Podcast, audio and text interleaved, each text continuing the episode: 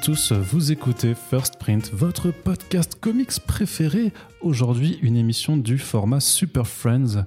Encore, toujours, puisqu'on a décidé cette année qu'on allait effectivement démultiplier ces interviews avec les personnes qui font vivre la culture comics, la culture BD, la pop culture de façon plus générale. Et ça tombe bien puisque depuis le mois de septembre, hein, quand on s'est lancé, on s'était dit qu'on allait élargir nos frontières éditoriales en allant aussi euh, parler avec des personnes qui font de la BD en France, mais qui euh, clairement ont un travail euh, multiculturellement influencé. On avait commencé d'ailleurs hein, avec Mathieu Bablet pour Carbone et Silicium il y a quelques mois, si vous vous souvenez bien. on était avec le label 619 et on revient aujourd'hui avec le label 619 avec Baptiste Pagani qui est avec nous pour nous parler de son dernier ouvrage en date, Les Lames d'Ashura. Bonjour Baptiste. Bonjour. J'espère que tu vas bien. Ça va, très, ça va très bien, merci. On te reçoit donc dans un atelier en plein euh, Paris. Euh, c'est euh, très très bonne ambiance pour travailler, j'imagine. C'est pas trop, pas trop relou avec le couvre-feu de, de, devoir sortir. Enfin, tes journées de travail, comment tu les articules? On se, non, on s'adapte. on rentre un peu plus tôt. Moi, de toute façon, j'ai deux filles, donc je suis obligé d'aller chercher à l'école à un moment donné. Donc, je suis obligé de faire ça avant le couvre-feu. Et voilà, ça se passe très bien. C'est toujours bien d'aller à l'atelier et de pouvoir travailler hein, correctement. Très bien. Alors, on parle de tes conditions de travail, mais bien entendu, c'est la première fois que tu viens sur, euh, sur First et j'ai envie de te poser une première euh, question. Tout simplement, Baptiste, mais qui es-tu? Comment en es-tu euh, arrivé à dessiner? Est-ce que tu peux un peu nous retracer ton parcours? Dans les grandes lignes, bien entendu, c'est un exercice un, un, petit peu relou, on le sait, mais il faut quand même bien en passer par là pour celles et ceux qui ne t'ont pas encore découvert. Non, pas de problème. Euh, alors donc je m'appelle Baptiste Pagani, je suis euh, storyboarder euh, de formation. J'ai fait des études dans les arts appliqués en com visuel. et je suis auteur, dessinateur de bande dessinée depuis maintenant 4 ans, on va dire, 4-5 ans. C'est assez récent comme virage professionnel. Euh, principalement, euh, je suis principalement édité chez le label 619. J'ai commencé chez eux avec un épisode de la série Doggy Bags, où j'étais euh, avec David Asteda au scénario dans le tome 11 pour Prison. j'ai fait une petite infidélité en allant chez Delcourt pour bosser sur Axolot de, de Patrick Beau, que tout le monde connaît, je pense la série Axolot, un petit 10-12 euh, pages euh, sur euh, donc le Axolot, et ensuite, après avoir travaillé également pour Mathieu Bablet et sa série Midnight Tales, ça toujours chez le label 119, j'ai bossé sur deux ouvrages dont je suis l'auteur, le premier The Golden Pass, et le second qui est sorti donc très récemment, Les Lames d'Ashura. Pourquoi tu continues avec le label 119 J'imagine que c'est euh, euh, c'est les gens avec qui tu travailles euh, qui collent bien, c'est l'esprit de BD qui est véhiculé par ce label. Qu'est-ce qui fait que tu, tu, reviens à chaque fois chez eux? Avant d'être auteur, moi c'était déjà un label que j'admirais énormément. Je pourrais presque dire que c'est le label hein, qui m'a fait me dire ah oui on peut faire ça en BD en franco-belge entre guillemets euh, ah oui, on a le droit de faire ça. Donc, euh, ouais, j'ai toujours été admiratif du travail de Mathieu Bablet, de Ron évidemment, de Guillaume Singelin euh, et même d'auteurs, j'allais dire annexes, mais pas du tout, mais comme Souria. donc toute cette, tous ces mélanges de culture, effectivement, comics évidemment, mais c'est aussi beaucoup manga, anime. Donc c'est littéralement chez eux que je me voyais et très sincère, enfin que je me voyais, c'est très prétentieux de dire ça, mais que j'aurais aimé à l'époque être édité. Et, euh, et aussi, je pense très sincèrement que je pourrais pas être édité chez quelqu'un d'autre vu euh, les, euh, les comment dire la, particularité des scénarios que des scénarios que, que, que, je, que je propose. L'histoire d'une cascadeuse à Hong Kong dans les années 90, je sais pas si ça apprend beaucoup chez, chez différents éditeurs. Peut-être un peu trop pointu.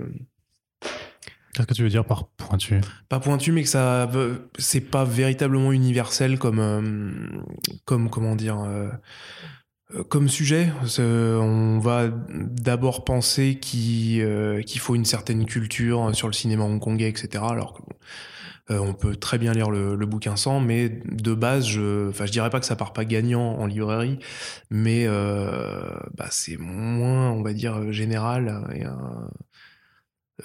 en, gros, je trouve que c'est des produits assez originaux, comme peut en proposer le label au final. Et je vois pas beaucoup d'autres éditeurs capables de proposer ce genre de choses. Donc c'est principalement ce qui m'intéresse chez le label. C'est une question un peu provocante, mais est-ce que tu dirais que tu fais de la BD de genre? Oui, oui, complètement, ouais, ouais, bien sûr. Alors, je, je, trouve que le terme veut tout et rien dire, sachant que les, euh, alors pour, je, vais mettre un peu mes collègues et amis euh, dans le, dans le même sac, mais euh, quand on écrit un truc de science-fiction ou un truc sur le traumatisme de guerre qui se passe dans un, un, milieu fictif, un Hong Kong un peu fictif, quand on écrit euh, des choses avec euh, des catcheurs, des aliens, etc. Effectivement, sur le, sur le papier, c'est genre, mais au final, le scénario reste euh, tout à fait. on parle carrément d'autre chose.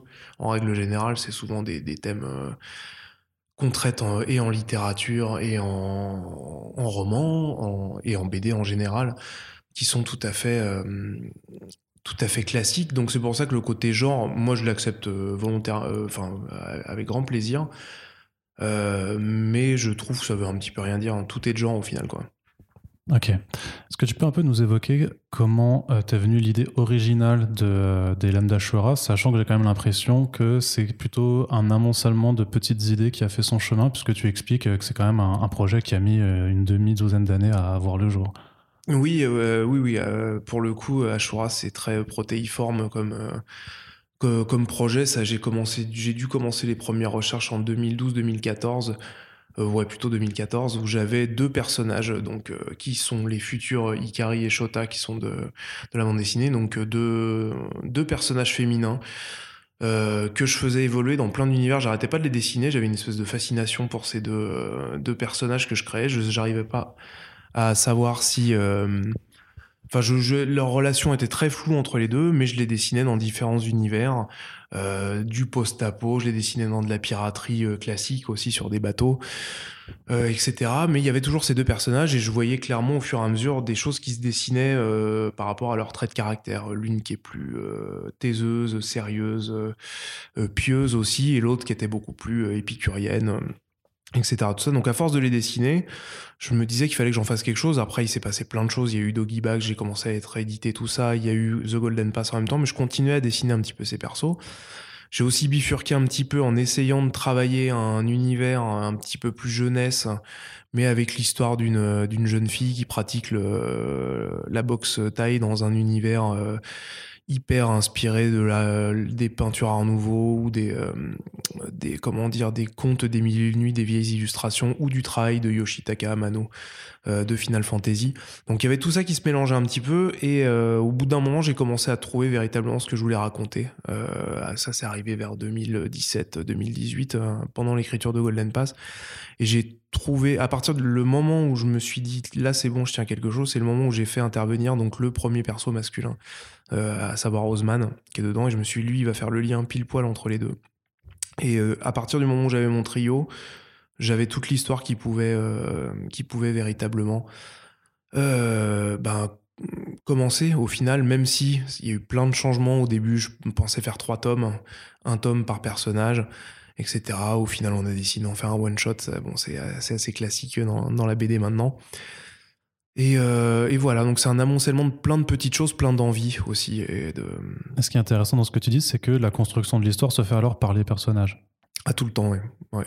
Moi, c'est le, le, le, Enfin, en tout cas pour moi, je sais très bien que c'est pas du tout. Euh, c'est pas général ce que je dis. Hein. Tout le monde bosse vraiment différemment, mais euh, moi, les histoires qui me plaisent, les histoires qui m'ont plu, et les histoires que j'ai envie d'écrire, elles fonctionnent uniquement parce qu'il y a des personnages. La géopolitique, des trucs hyper compliqués où on blinde de termes techniques, de nanomachines, de méta, je sais pas quoi, de trucs. Euh, ça me tombe très très vite des mains s'il n'y a pas des très bons personnages derrière. Au final, euh, vous pouvez créer l'univers le, le plus fou en détaillant tout ce qu'il y a détaillé en termes de de politique, de, de science, etc. dedans. S'il y a un perso auquel je m'attache pas au milieu, en fait, je vais pas le lire, je vais m'en fier, je, je vais m'en, oui, je, m'en battre. Et alors, comment on rend un personnage attachant? Euh, je, je sais, j'ai pas vraiment la recette. Euh, ouais, mais ouais. Pas forcément la recette, mais ta recette. Ma recette. Euh, moi, je pars. Alors, je pars du principe d'un. Ça commence toujours comme ça. Je pars d'un principe, du principe d'un perso que je vais adorer, que je vais adorer dessiner tout le temps, que je vais adorer voir évoluer tout seul. Et mais que je vais adorer non seulement par ses qualités, mais aussi par ses défauts. J'adore qu'il soit. J'adore les personnages un peu extrêmes. Euh, qui ont des, euh, beaucoup de failles. Euh, et au bout d'un moment, le personnage, il évolue un petit peu tout seul. Quand il. Enfin, c'est un peu bizarre à dire, mais il y a toujours une espèce de magie où on perd un peu son personnage. Il, on, il évolue de lui-même au fur et à mesure de l'écriture, donc il va faire des choses. Enfin, on, lui fait faire toujours des choses qui sont en raccord avec son caractère, mais au bout d'un moment, je trouve qu'il évolue toujours un peu tout seul. Donc, je pense que ça a été le cas de pas mal d'auteurs aussi. Enfin, j'en ai discuté avec pas mal d'autres auteurs. Il y a une espèce de liberté. Il y a le fait de ne pas savoir exactement ce qu'il va faire euh, dans 10 ou 15 pages aussi. Au fur et à mesure, il faut se laisser un peu de, un peu de marge par rapport à ça. Et, euh, et voilà, il faut y Et surtout, ah si, euh, on parlait de recettes. Moi, je pense que l'élément principal, c'est qu'il faut y croire à son personnage. Il faut vraiment le. Il faut y croire et, et quitte à être premier degré, quitte à se planter, quitte à ce que les autres après disent oh, c'est pas terrible, hein, ce personnage-là il est un peu con, voilà, il est un peu binaire, etc. Faut jamais, euh, alors ça peut être vrai, mais faut jamais euh, renier le truc. Et encore plus, alors ça c'est vraiment très perso ce que je vais dire, mais le cynisme c'est quelque chose qui m'énerve énormément dans euh, faire oui mais bon ça je l'ai fait comme ça pour déconner. Il y a rien qui me rend plus dingue dans dans le dans l'écriture en général. Je trouve qu'il faut être sincère, quitte à se planter, c'est pas grave si on a des critiques, mais euh, tant qu'on le fait de manière extrêmement sincère, bah, c'est des points de gagner. Moi, toutes les œuvres que j'aime euh, par-dessus tout, c'est des œuvres extrêmement sincères, euh, tout le temps. Et quitte à ce que ce soit un peu kitsch des fois, quoi, mais voilà, si je vois pas autre chose que de la sincérité dessus, je vais le laisser tomber. Quoi. Et alors, où est-ce que tu es parti un peu aller chercher tes influences pour le design de ces personnages, qui t'ont permis ensuite aussi, j'imagine, de développer tout l'univers, tout le continent donc autour? Oui, euh, alors, de manière générale, l'univers et le, les, références euh, vraiment globales, euh, c'est donc, comme je disais, moi, depuis que je suis gamin, je suis extrêmement fan donc, de la série Final Fantasy et du, du caractère designer original qui s'appelle Yoshitaka Amano. J'ai tellement d'artbooks et machin et, et regardé un peu ces artworks que d'un moment, je me suis intéressé à ce qui avait pu l'influencer. Et du coup, j'ai découvert en fait tous les costumiers, tous les illustrateurs un peu art nouveau, tout ce qui était fin 19e, début 20e. Donc euh, Léon Baxt, Georges Barbier, euh, Virginia Frances Terret, etc. C'est des, des, incontournables de ça. Et Qu'est-ce qu'ils ont de particulier? Qu'est-ce qui te plaît Alors, euh, dans, chez Léon Bax, par exemple, il y a un côté extrêmement dynamique. C'est presque du Gustave Klimt dans, le, dans la composition des corps. Les corps sont très déformés, mais euh, sont toujours euh, très relativement difformes, mais toujours extrêmement bien travaillés. Euh, lui, c'était un costumier principal pour des ballets russes, donc il devait dessiner des, costumes en mouvement. Il y a aussi énormément de motifs dans ce qu'ils font, comme chez Klimt, des motifs qui étaient très. Il y a un côté très dessin de mode dans ce qu'ils font. Il y a un côté extrêmement riche, extrêmement conte, qui est c'est voilà c'est riche c'est coloré c'est vivant et c'est euh, l'adjectif que j'emploie souvent c'est que c'est flamboyant. Moi j'ai toujours essayé enfin en tout cas pour Ashura de faire euh, quelque chose de, des personnages flamboyants dedans. Donc euh, donc voilà ça part d'Amano et puis après j'ai été chercher véritablement à droite à gauche. Après il y a énormément d'autres influences qui viennent qui viennent d'ailleurs dont je peux parler si. Euh, bah oui, tout à fait. oui, le but, c'est de développer un petit peu. Hein. Euh, euh, j'aime beaucoup Masamune Shiro, et pas forcément pour Ghost in the Shell, mais j'adore Appleseed.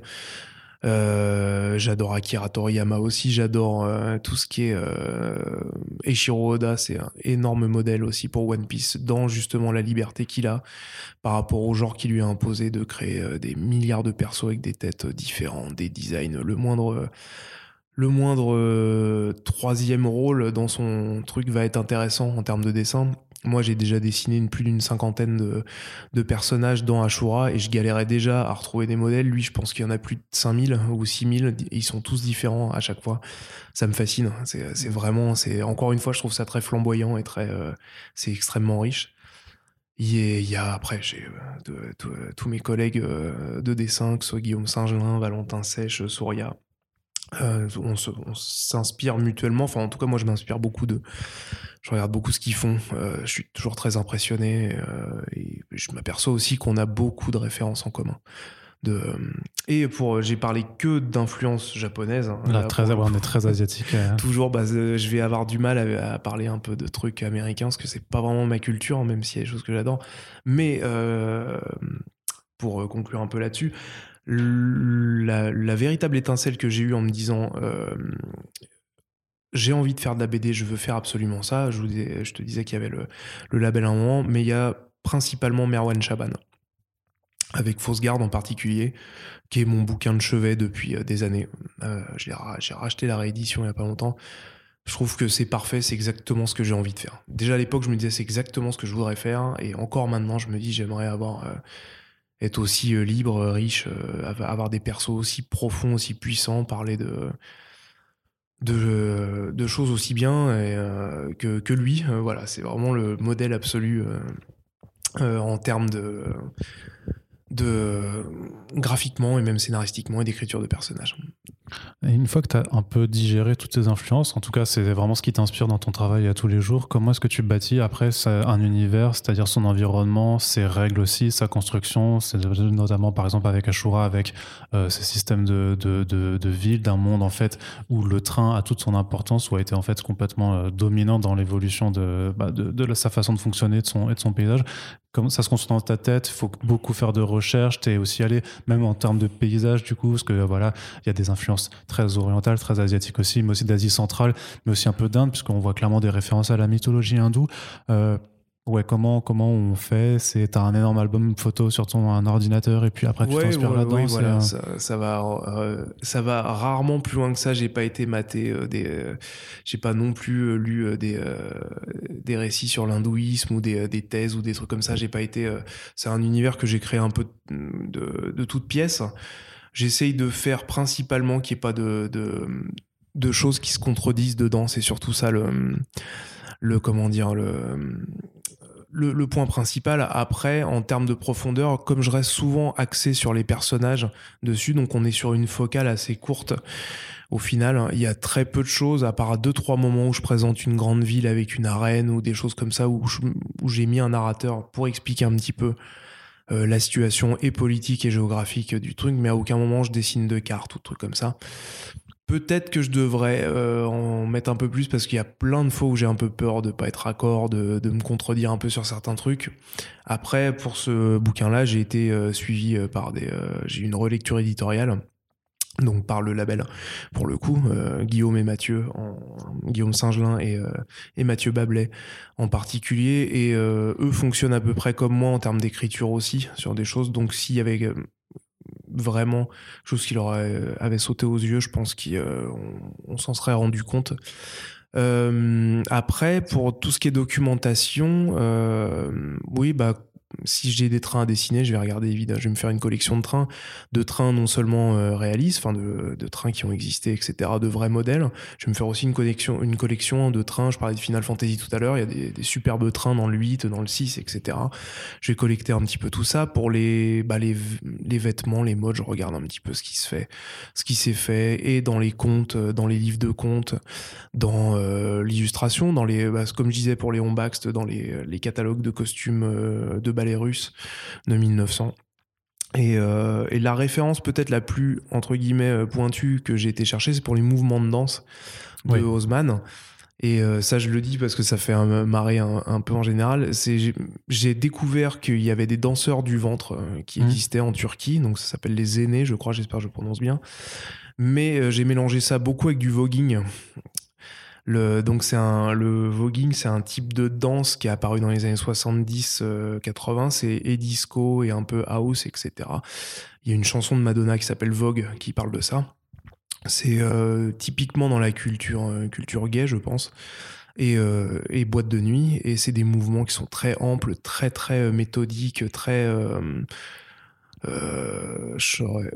pour, pour caricaturer, euh, tu vois Jojo Bizarre Adventure, mhm. bah, les personnages sont quasiment tous en pose de voguing tout le temps. C'est des trucs très très mode, très très podium, un peu très très show-off. Et c'est extrêmement beau. Et euh, que ce soit des hommes ou des femmes, justement, ça, ça, le, genre importe peu dedans et tout le monde a une espèce de grâce un peu géante. Et je me suis beaucoup basé là-dessus pour euh, les mouvements de danse de Haussmann, qui sont pas du tout des mouvements de danse traditionnels. En fait, Haussmann vogue dans, dans Ashura.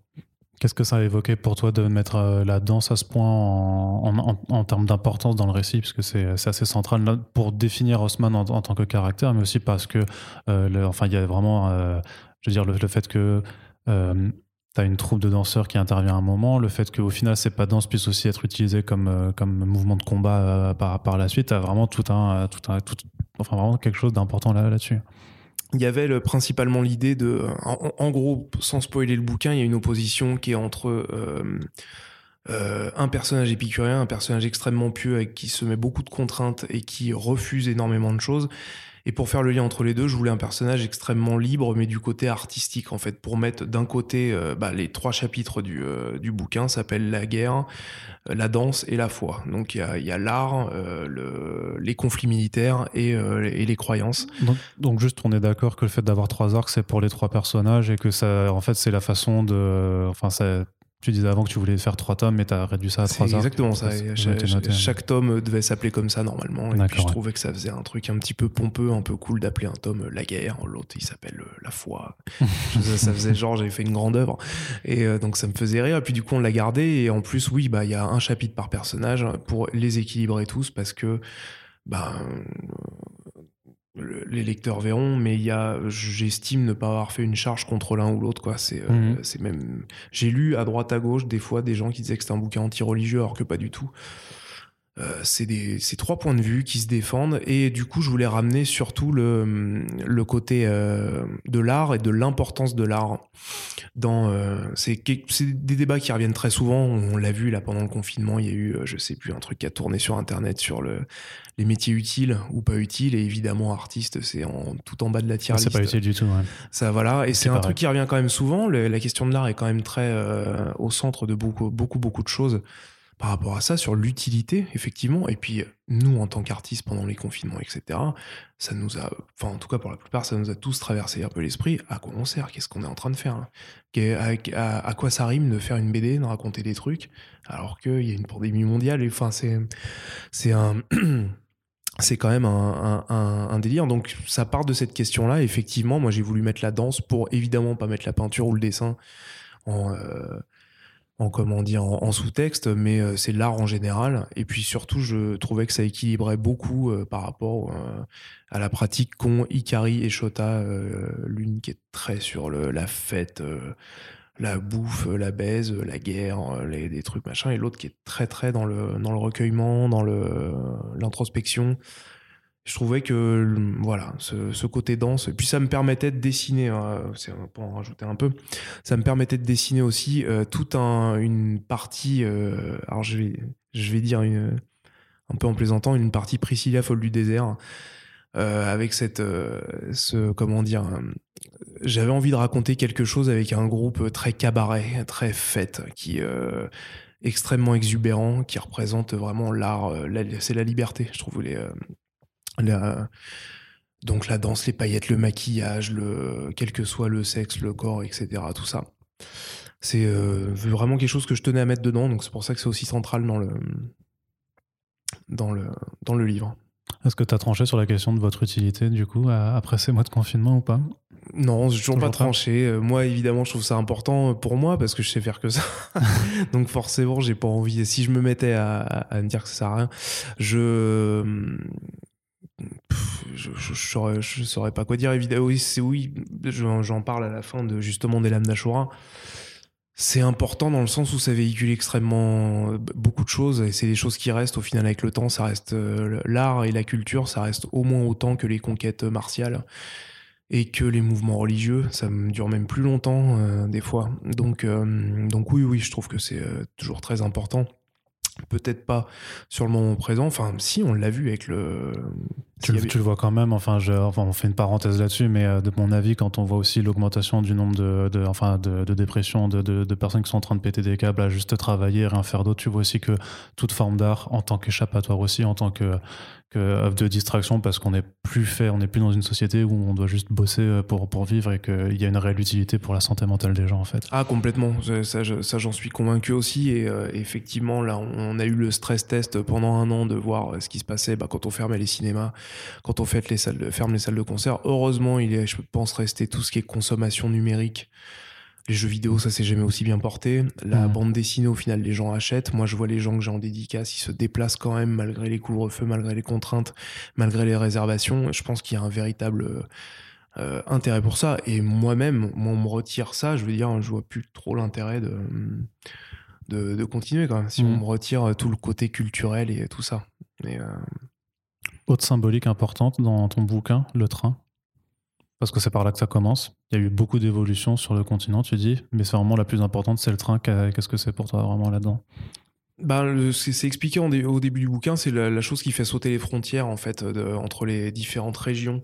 Donc les gens communiquaient pas vraiment avant, et du coup comme ça fait sauter les frontières, ça fait aussi sauter les peurs et les craintes des gens. Et les peurs et les craintes étaient euh, avant c'était un peu un peu le on va dire le l'apanage et le patrimoine du euh, de la croyance au final. Les gens étaient rassurés par leur croyance. Mhm.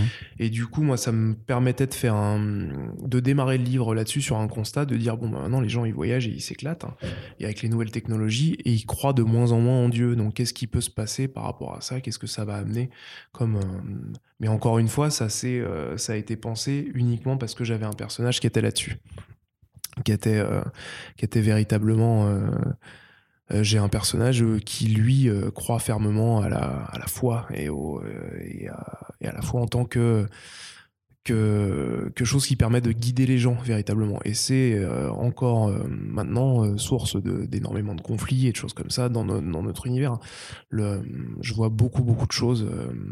et il y a pas longtemps, j'ai vu une, une vidéo de gens qui étaient en train de faire des autodafés de manga, quoi. Ah oui, on a Voilà, vu ça. c'est une connerie, évidemment, mais je veux dire, ça existe encore ce genre de truc là, quoi. De, de bêtises un peu. Enfin, ça rappelle quand même des, des heures pas terribles. C'est pas, c'est jamais, ça a jamais ouais, été une, une symbolique euh, forcément bien, bien perçue. La piraterie, pourquoi des pirates? Ah, la piraterie, euh, bon, il y a toujours ce côté un peu euh, liberté. euh, les gens font un peu, un peu, ils sont, ils sont affranchis de gouvernements justement, de religion, de, de, de croyances, de trucs comme ça. Il y a un côté un peu anarchiste, moi, qui me fascine. Après, je suis pas. euh, bah, Toi, tu vas pas braquer des trains. Non, mais non, et j'estime que c'est pas bien de braquer des trains, etc. Et en plus, c'est une- euh, la vision que j'utilise de la piraterie, c'est une vision extrêmement fantasmée, c'est une vision romanesque, c'est pas du tout Mm. la véritable. euh, là, tu prends de nos jours euh, ce à quoi ressemble un pirate, c'est pas du tout glamour, c'est pas du tout.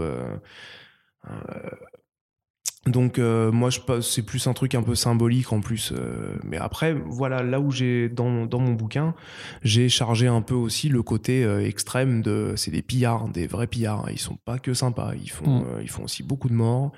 Ils font beaucoup Ils de terrorisent des beaucoup- gens. ils font beaucoup de mal. Ils, ils empêchent les échanges commerciaux. Ils, ils affament des des régions uniquement donc c'était le but aussi de casser un petit peu ce mythe là auquel je auquel je, crois, enfin je croyais, qui m'a fait fantasmer quand j'étais gamin euh, tout le temps. Et puis c'est un- une bonne occasion en tant qu'auteur adulte maintenant de tordre un peu le cou à ces, à ces idées-là, quoi. Mais est-ce que vous êtes des gentils pirates? Non, on n'est pas des gentils pirates, ça n'existe pas, ça.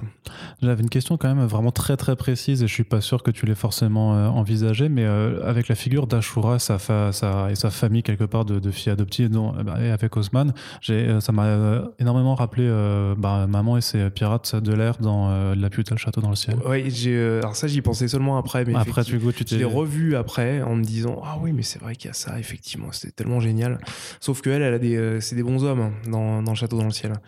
Des bons hommes des, gros gaillards d'ailleurs c'est ce qui rend le truc un peu en- encore plus drôle là, des, gros gaillards euh, barbus euh, et, euh, et elle elle aussi est très très mastoc et très machin et c'est un super personnage. Les personnages de Miyazaki en règle générale c'est un sans faute C'est pas trop compliqué de gérer une intrigue qui se déroule quand même avec un certain euh, laps de temps. Tu dois aussi faire un peu des ellipses parfois. Alors souvent, c'est plus facile de le faire entre deux chapitres, effectivement, mais tu as quand même une évolution des personnages à maîtriser, en plus de l'histoire que tu veux raconter. C'est pas trop dur à structurer. Alors, est-ce que tu le fais dans ta tête? Est-ce que j'imagine que peut-être c'est parce que tu as tout poussé sur un storyboard avant d'attaquer les planches alors? Tout à fait, ouais. C'est euh, même couché un peu au script au début. Moi, je suis partisan de. Il y a plusieurs manières d'écrire, hein. mm. il y en a plein, plein. Moi, la mienne, c'est quand même de bien tout verrouiller un peu au début, quitte à euh, faire un peu des, infidélités après et à changer un peu au fur et à mesure de l'écriture. Mais globalement, euh, mais de toute façon, moi, c'est comme ça que je vends mes projets aussi. Et c'est comme ça qu'on me les qu'on me les signe au label, c'est qu'ils veulent. Euh, et d'ailleurs, c'est un conseil moi que je peux donner aux gens qui veulent un peu commencer, se lancer euh, dans l'écriture ou à présenter un éditeur. Je pense que c'est euh, intéressant, enfin c'est très important de savoir ce qu'on veut écrire, surtout de savoir où on va et ce qu'on veut raconter. Donc pas forcément écrire une fin. absolument coulée dans le béton qui bougera pas, mais au moins dire voilà, le, moi l'intérêt de mon bouquin, c'est ça, je veux parler de ça, et à la fin, il va normalement se passer ça. Euh, du coup, moi, ces contraintes-là, et je, reviens sur ce que tu disais sur les nombres de pages, euh, ça me pose pas véritablement de problème. Au contraire, je trouve que c'est des très bons garde-fous. Parce que euh, Ashura, par exemple, il y a une cinquantaine de personnages. Moi, il y a des designs que j'adore dedans. Mon personnage préféré, c'est celle qui est très balèze, qui s'appelle Toho, qui est la, la médecin du groupe. Je pourrais écrire 40 pages sur ce perso. Après, est-ce que ça aurait un intérêt? Je sais pas. C'était une question subsidiaire dans le fait que tu as quand même un univers assez riche que tu as développé dans ce one-shot. Il n'y a pas une envie de faire des spin-offs quand même à un moment ou à un autre? Bah, Je pourrais, mais en fait, euh, non, je vais avoir envie de dessiner autre chose et de passer à autre chose. Et euh, après, oui, effectivement, il est, il est assez, euh, l'univers est assez riche. Et encore une fois, je vois par rapport à la question que tu as posée qu'effectivement, il y a des moments qui vont assez vite dedans. Il y a aussi pas mal d'ellipses, il y a aussi pas mal de choses. Et aussi, ça j'en suis bien conscient et c'était volontaire, il y a plein de persos qui sont pas creusés qu'on aimerait bien avoir. moi, je prends ça comme un compliment parce que ça veut dire qu'on a, on s'attache un petit peu à tel ou tel perso, même si on ne voit pas. J'ai essayé de les faire vivre en hors champ. Qu'on se dise, ah tiens, elle, elle, traîne souvent avec euh, elle, ah, c'est marrant, elle, euh, elle, elle, a un petit ami maintenant, euh, machin, elle traîne souvent avec ce petit mec, etc.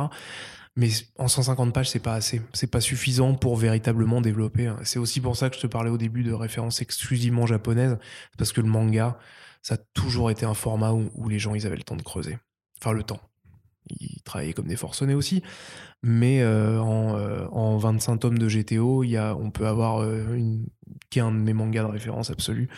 en 25 tomes de GTO, tu peux avoir une, une chorale de 10 personnages, tous aussi bien écrits les uns que les autres, tous aussi cool. ce qui est moins le cas dans un 150 pages, tu peux pas, t'es obligé de te focaliser sur. Mais moi, je trouve ça bien. Je trouve ça quand même bien qu'on ait ces contraintes-là parce que du coup, euh, bah, on tombe pas dans le piège de, faire 400 pages alors qu'il y en avait besoin que de 150. Quoi. Ouais, euh, c'est pire si tu t'étends et que t'as rien à dire plutôt que si tu bah, Oui, c'est risqué quoi. Et quand je parle du manga, en plus, c'est très très. Euh, mon exemple est faux parce que c'est des séries, c'est des trucs qui sortent toutes les semaines. C'est pas du tout le même format que de sortir un one shot ou un truc comme ça. Il y a même des, séries de manga, il y en a un paquet qui ne savent pas comment finir, qui patinent. je parlais de Toriyama tout au début.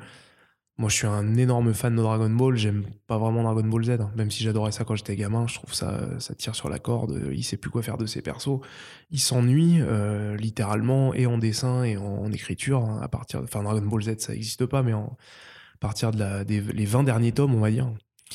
Et ça, j'ai pas envie que ça m'arrive, et que ça arrive aux auteurs euh, que j'aime, quoi. C'est toujours un peu embêtant, quoi. Mmh. C'est pas quelque chose que tu aurais euh, voulu envisager d'avoir euh, un format de publication qui se rapprocherait du manga pour un, pour un univers comme ça? Notamment pour ces questions de développement de personnages secondaires. Ah, si, c'est une expérience que j'aimerais véritablement tenter un jour, même tout simplement tenter du noir et blanc et de la trame. Mmh. ça me plairait énormément.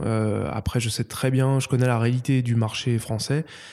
Le manga, le franga, comme on appelle ça, ça marche pas. Un joli thème. Ben, euh, ça, marche. Les, les, les, choses qui marchent, c'est des exceptions, j'ai l'impression. C'est euh, c'est euh, des trucs comme ça. Et je pense qu'il y a un Tony Valente pour je sais pas combien, pour une trentaine, quarantaine d'auteurs.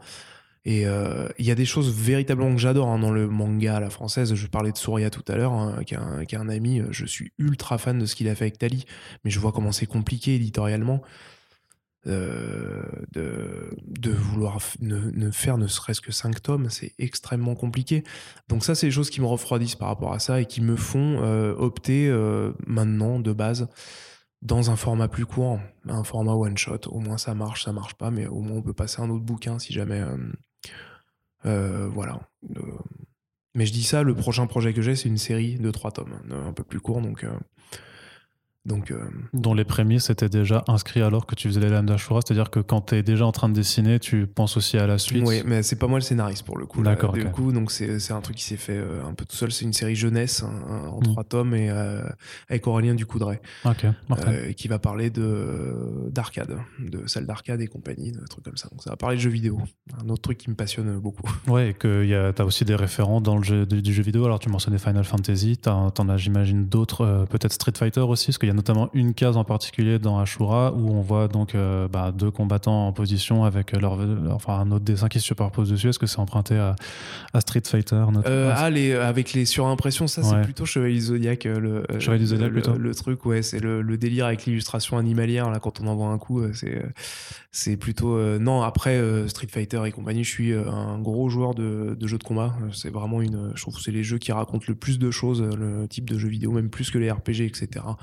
C'est un truc qui me fascine, j'adore le caractère design de la grande époque de Capcom, etc. Je joue encore beaucoup, enfin je joue encore beaucoup, parce que, parce que le, planning permet évidemment. Ouais. Et, euh, mais, mais ouais, c'est un truc qui me fascine et je, je suis assez content de pouvoir en parler, ne serait-ce qu'un petit peu dans une, bande, une future bande dessinée. Ouais. Il y avait un point vachement sur lequel j'avais envie qu'on s'attende aussi un petit peu, c'est euh, le dessin de représentation en fait des, euh, des femmes et des hommes et des corps en fait surtout puisque euh, notamment par ton style mais aussi par les choix que tu as fait avec voilà un, un ensemble d'une cinquantaine de personnages dont majoritairement féminins que tu as travaillé pour diversifier les apparences, les corpulences, les formes, tout ça. Comment, ça, comment on fait pour essayer de, de- de diversifier et aussi bah, par le message, euh, il y a sûrement un message aussi derrière que tu vas envoyer là-dedans. Parce Oui, qu'il y a oui. des codes quand même, euh, même si euh, c'est pas forcément évident, mais il y a toujours des stéréotypes et des clichés dans la façon de représenter les personnages féminins en bande dessinée, aussi les personnages masculins, puisque Haussmann est quelque, quelque part assez androgyne, et aussi même dans ta façon de... dé- C'est une question très longue, mais même dans ta façon de les dessiner avec euh, le- enfin, la, la nudité, parfois c'est des lignes qui... Tu sais pas si c'est des, des femmes, est-ce qu'on voit des pectoraux, est-ce que c'est des seins qu'on voit sur des corps d'hommes tu, tu joues un petit peu vraiment avec euh, les- ces codes-là. Oui, oui, oui, bah ça c'était une volonté et euh, sans être parti directement dans une espèce de discours militant ou quoi que ce soit dont. euh, dont enfin je, je me sentirais pas euh, d'être porte-étendard de quoi que ce soit par rapport à ça mais simplement c'est euh, oui c'est volontaire. C'est parti de il y a longtemps c'était peut-être ma femme un jour qui m'a dit c'est dingue toi tes persos masculins on dirait des femmes et tes persos euh, féminins on dirait des mecs et euh, je l'ai pas du tout mal pris. J'ai dit c'est intéressant ça. Et je, je sais qu'il y a d'autres auteurs qui sont un peu dans, dans le, dans le même cas que moi, où des, fois on a du mal à reconnaître. Je trouve ça hyper intéressant, surtout euh, en ce moment, de, euh, où les lignes bougent un petit peu par rapport à ça. Et, euh, et oui, moi j'ai décidé de faire de ce, entre gros guillemets, défaut, un, truc, une ligne graphique.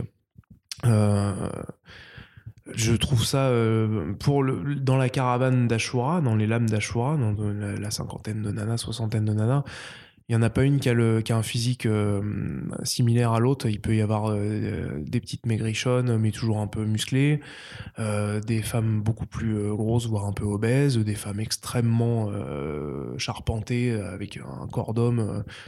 Euh, Il y en a avec des grosses poitrines, des petites, il y en a avec du poil sous les bras, il y en a avec euh, du maquillage, d'autres non. Euh, En gros, le tout, c'est de dire, bon, bah voilà, il n'y a aucune règle. hein. C'est De toute façon, c'est aussi ça la piraterie, c'est aussi ça de vivre en côté, c'est qu'il n'y a aucun code à suivre hein, directement. Osman, le truc que je trouvais intéressant à dessiner, c'est que c'est un petit gars, c'est le seul petit gars parmi 60 nanas. Qu'est-ce qui se passe quand ça se... Ça se bah, quand ça se produit ce genre d'événement, quand il y a un mec par rapport à des films, bah, je pense là naturellement qu'on vit un peu comme euh, on est influencé par les femmes qui y autour. Donc, euh, on- donc je trouvais ça bien qu'il n'y ait pas de pas vraiment de frontières par rapport à ça. Je trouve ça assez joli, assez beau, et on en revient au concept de ce que je disais d'être flamboyant. Tant que le personnage est pour être flamboyant, il faut pouvoir s'exprimer véritablement, il faut pouvoir vivre, euh, envoyer énormément une bonne image. Donc pour pouvoir le faire, il faut pouvoir s'affranchir euh, de, n'importe quelle restriction de corps, etc. Et euh, c'est quelque chose dans le bouquin que va essayer de freiner un petit peu Shota, justement, par rapport à ça, pour retourner vers quelque chose d'un peu plus euh, spirituel et intérieur. Donc il y a l'opposition de l'intérieur avec l'extérieur. Mais globalement, oui, moi c'est ça qui m'intéressait. Et pour, pour répondre à ta question de comment on dessine un petit peu ça, bah, c'est pareil, on se documente et il y a un, pardon, il y a un, comment? Il y a une, image qui a beaucoup tourné également sur Internet à un moment. De, il y a une image assez connue de femmes euh, sportives de haut niveau qui sont tout en. qui posent les unes à côté des autres, euh, qui sont en, slip et en, soutien-gorge, enfin en brassière. Et on voit que selon qu'on soit danseuse lanceuse de poids, euh, gymnaste, euh, cyclistes, etc., ça va pas du tout être le même corps. Pourtant, c'est toutes des sportifs, pourtant, c'est toutes des nanas extrêmement fit, mais elles vont pas du tout avoir la même corpulence. C'est quelque chose qui est évident chez les mecs, ça, c'est un truc, on, se le dit depuis le début chez les mecs, mais pourquoi, du coup, on l'applique pas aux personnages féminins dans les BD Pourquoi une. Euh, mais je parlais des jeux de baston tout à l'heure, pourquoi dans les jeux de baston, à 90%, 95 euh, même c'est des nanas gaulées euh, grosses comme des brindilles avec des gros seins et souvent des vêtus qui se battent alors que c'est pas du tout ça quand on a un physique de combattant quoi. C'est pas Dead or Alive. Hein. Ouais, par God Dead or Alive, ça est parti très très loin dans ce truc là et ça, me fait presque rire mais, euh, mais même globalement dans un là où vous allez avoir un catcheur un euh, truc, un, mec de close combat, un mec qui fait du Muay Thai, ça va être un physique hyper différent. Par contre, la nana, elle a le physique de nana, pas du tout du, de l'art martial qu'elle pratique hormis une ou deux exceptions, comme dans Street Fighter 3, etc., où on a vraiment fait des corps. Euh, il y avait des, des, des cara designers qui étaient un peu avant-gardistes là-dessus. Mais voilà. voilà. T'as pas peur qu'on te reproche de vouloir faire du politiquement correct euh, dans une BD Ouais, non, euh, non, ça pour le coup. Euh, non, et en plus, j'ai pas l'impression que ce soit. Parce que tu disais que tu voulais pas être militant non plus, et pourtant, il y a quelque chose de militant quand même, malgré tout, parce que c'est une BD qui réussit à sortir de certains codes. Je dis que. Alors, je, je vais préciser ça. Je, je me dédouane pas du tout du côté militant du truc, c'est juste que je le mets pas en avant, parce que. Euh, parce que en fait, des BD militantes, il y en a des dix fois plus militantes et euh, sur le féminisme, etc., écrites par des femmes, etc., et que c'est pas mon rôle de dire oui, alors moi j'ai écrit cette BD pour manifester. Hein. Je trouve, en gros, c'est simplement, moi, c'est en tâche de fond ce truc-là. Si ça paraît militant, bah, enfin, je trouve ça dingue que ce soit. Euh, moi, je trouve ça dingue que ce soit si original que ça, ma BD, euh, dans, le, dans la production actuelle. Ça devrait pas être original, ça devrait être pas une norme, mais ça devrait être. il devrait y en avoir beaucoup des BD comme ça, elles devraient être beaucoup foutu comme ça. Donc je trouve, je peux pas dire que ça a été fait dans un, euh, dans un comment dire, un, esprit euh, ouais militant. Je pense pas, euh, je l'ai pas fait comme ça. Après, si ça permet aux gens d'avoir des, des idées, de se poser des questions et tout, c'est tant mieux. C'est ce que je cherche évidemment. Si ça prête à réfléchir, c'est c'est vraiment génial par rapport à ça quoi. un regard un peu critique sur le fait justement que qu'une grande partie du reste de la production soit tellement un peu structuré et, du mal à faire bouger les lignes. Euh. C'est en train de changer. Après, comme encore une fois, c'est une histoire de génération aussi. Euh, les gens qui écrivaient avant écrivent pas comme nous. Nous, on écrit. Ça sert à rien de jeter des pierres euh, parce qu'elles remontent pas dans le passé de toute façon. Donc, c'est fait comme ça. Faut savoir comment dire, interpréter ça. De plus, les, les, euh, les BD égalitaires euh, et les œuvres, en général, il y en a déjà plein qui ont été faits avant. On n'a clairement pas inventé la poudre non plus. On parlait de Miyazaki tout à l'heure. Mm. C'est un modèle. Euh, on parle de Mother Sarah. c'est juste dessiné par Otomo, je crois que ce c'est pas lui au, scénario, mais Mother Sarah c'est complètement là-dedans aussi. Même des trucs, ouais, même, je pense qu'il y a même des beaucoup de choses dans les dans les œuvres japonaises et tout ça qu'on pavé énormément la route à euh, ce qu'on puisse maintenant euh, faire de manière un peu plus. Euh, je, parlais de, référence tout à l'heure. Moi, le, les, deux, nanas que je dessine depuis longtemps, Ikari et Shota, c'est clairement par réflexe d'un type de production qu'il y avait quand j'étais gamin dans les animes ou dans les mangas. Il y avait souvent un couple de nanas en héroïne, Dirty Pair. Enfin, chez nous, c'était Danny Danny, je crois que ça s'appelait euh, You're Under Arrest avec les deux Nana Flick, euh, Gunsmith Cats. Euh, il y a plein de tandems comme ça. J'ai toujours trouvé ça hyper bien. Comme, euh, et on peut pas dire que ce soit féministe parce qu'elles étaient évidemment très souvent sexualisées.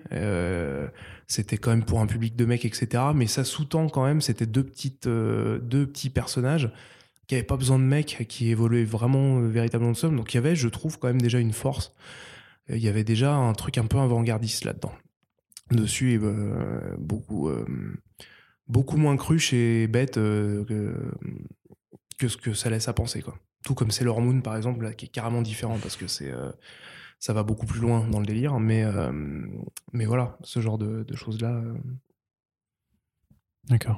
Et tu, tu, mentionnais du coup alors que euh, après là tu vas faire donc euh, de la jeunesse avec euh, du coup Drake. Comment on aborde un peu la, la jeunesse par rapport à qu'est-ce qui change un peu à ta façon d'aborder un peu les œuvres jeunesse par rapport à un Ashura en Golden Pass qui est clairement destiné à un public adulte?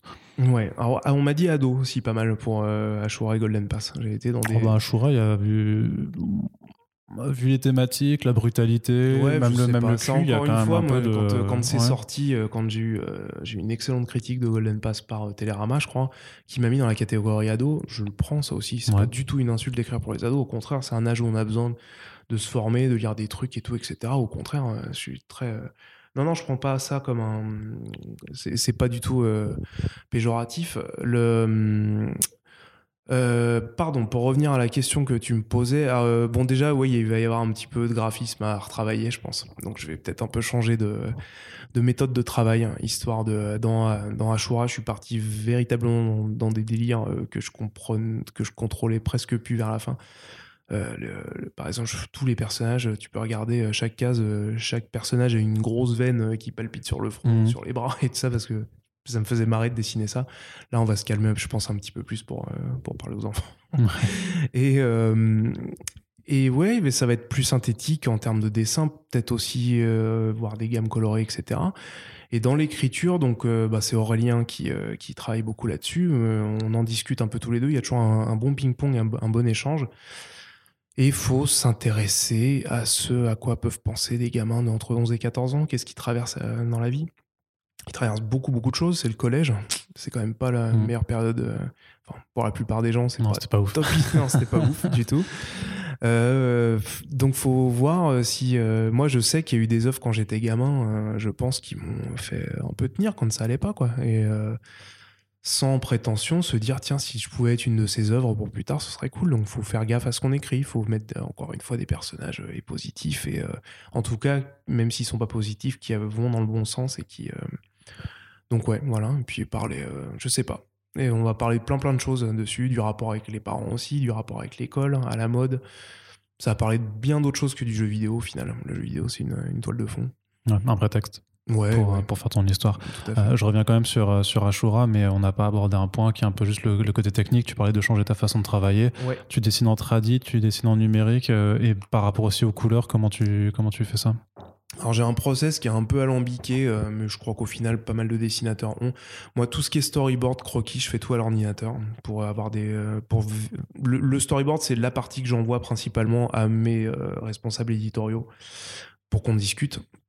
Ça et le script évidemment.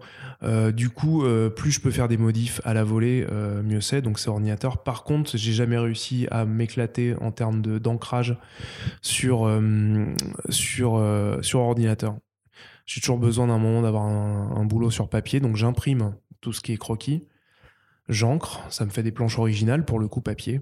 Ensuite, je rescanne et je passe la couleur sur ordinateur.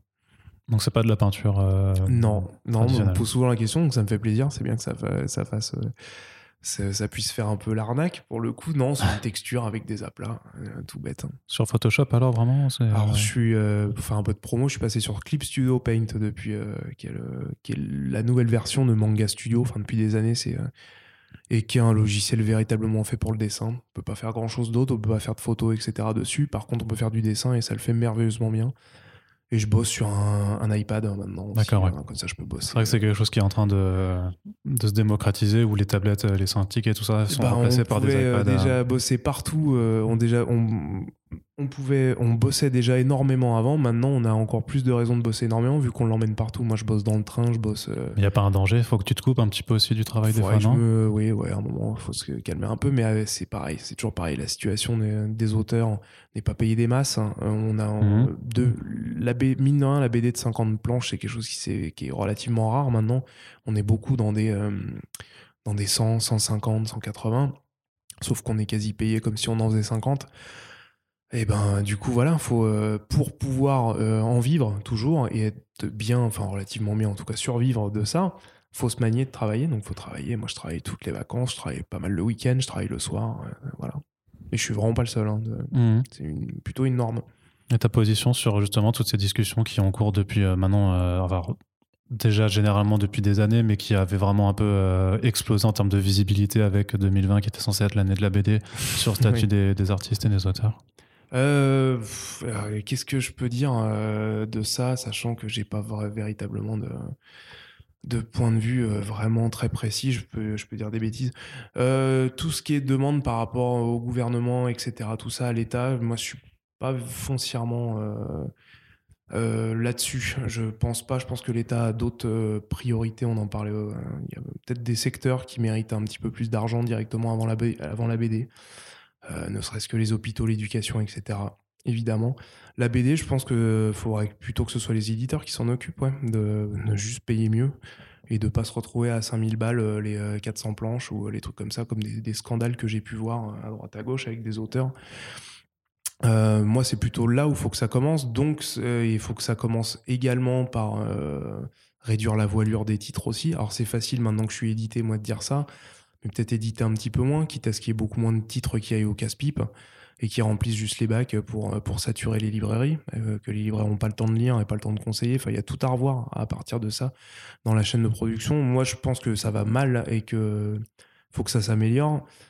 Mais, entre guillemets, quitte à dire une grosse bêtise, j'aurais presque envie de laisser l'État en dehors de ça. J'ai plutôt, plutôt envie de dire aux, aux, maisons d'édition, euh, bah, ouais, traitez mieux vos auteurs. Parce que... que le circuit du livre doit revoir sa façon de fonctionner. Bah On parle beaucoup notamment de la répartition des pourcentages aussi. Ouais, je pense, je pense également dessus. Mais bon, il y a, ouais, faut, faut faire bouger les lignes. Après, je suis pas du tout spécialiste de ça et je peux, je peux aussi dire des grosses bêtises par rapport à ça. Donc euh, voilà, mais je sais que c'est dur hein, par rapport au boulot qu'on fait.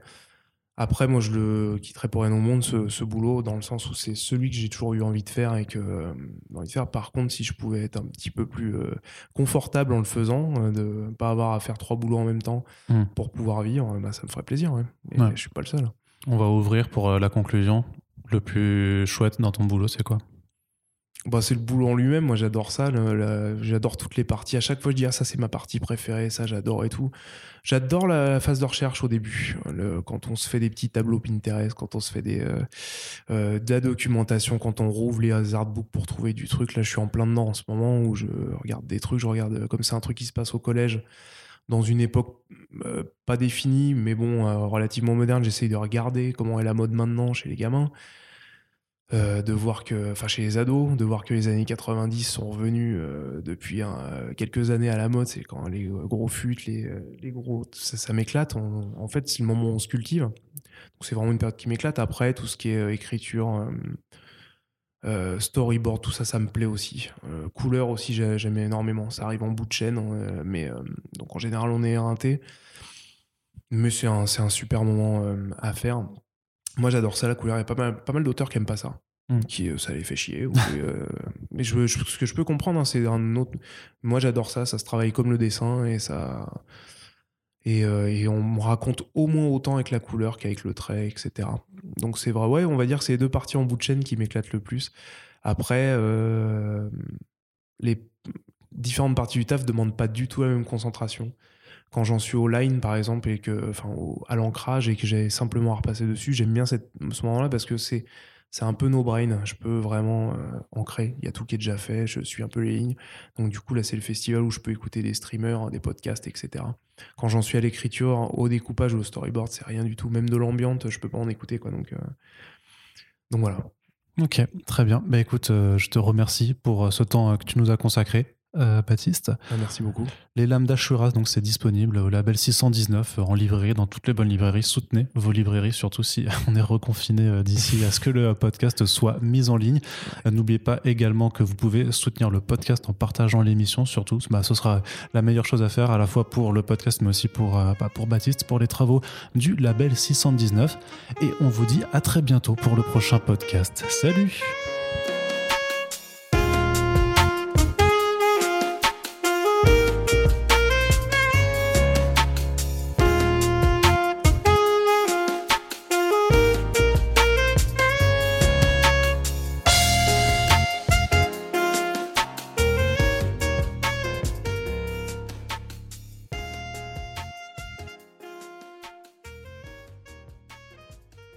Et oui, il y a quand même encore un petit après, un after générique. Euh, on le fait pas souvent, mais là, euh, on avait envie de le faire. Baptiste, j'avais quand même envie de te poser une, question qui est de nature spoiler. C'est pour ça que je l'ai mis après, euh, en toute fin de podcast, pour pas, pas gâcher la lecture à, à celles de ceux qui nous écoutent. Donc, si vous n'avez pas encore lu, mais que vous êtes encore là, bah, quittez le podcast immédiatement. Pourquoi il fallait que Haussmann meure? Ah, pour retrouver l'équilibre, simplement. Et euh, pour qu'on pour qu'on retrouve l'équilibre entre. Bah, c'était soit lui, il y passait, soit c'était l'une des deux sœurs, et je, je pouvais définitivement pas faire passer ni Ikari ni Shota à la fin. Déjà que j'ai eu du mal à me séparer de lui à la fin. Tu peux Et- pas avoir un, un équilibre pour toi, c'est forcément c'était seulement avec les deux personnages. Tu peux pas avoir une, un, un- enfin, un- un trio, ça marche aussi. Un triangle, c'est une Ouais, belle figure fallait- quand même. Fallait, alors, il fallait qu'il serve un petit peu à quelque chose, Osman, à la fin. C'est le, un, c'est un personnage qui prend quasiment pas de décision tout au long de l'aventure. Il en prend une à la fin. Mais il le paye. Et il le paye. Mais c'est à chaque, c'est un truc récurrent dans les personnages principaux que j'écris. Jean euh, dans Golden Pass aussi, elle prend pas beaucoup de décisions, elle en prend une à la fin qui l'amène là où, là où on sait. C'est un truc, un schéma récurrent. Faudrait que je réfléchisse à pourquoi c'est comme ça dans, dans, dans l'écriture de mes persos. Ok, très bien. Merci pour ce Merci petit, à toi. merci pour, pour ce petit bonus. Salut. Salut.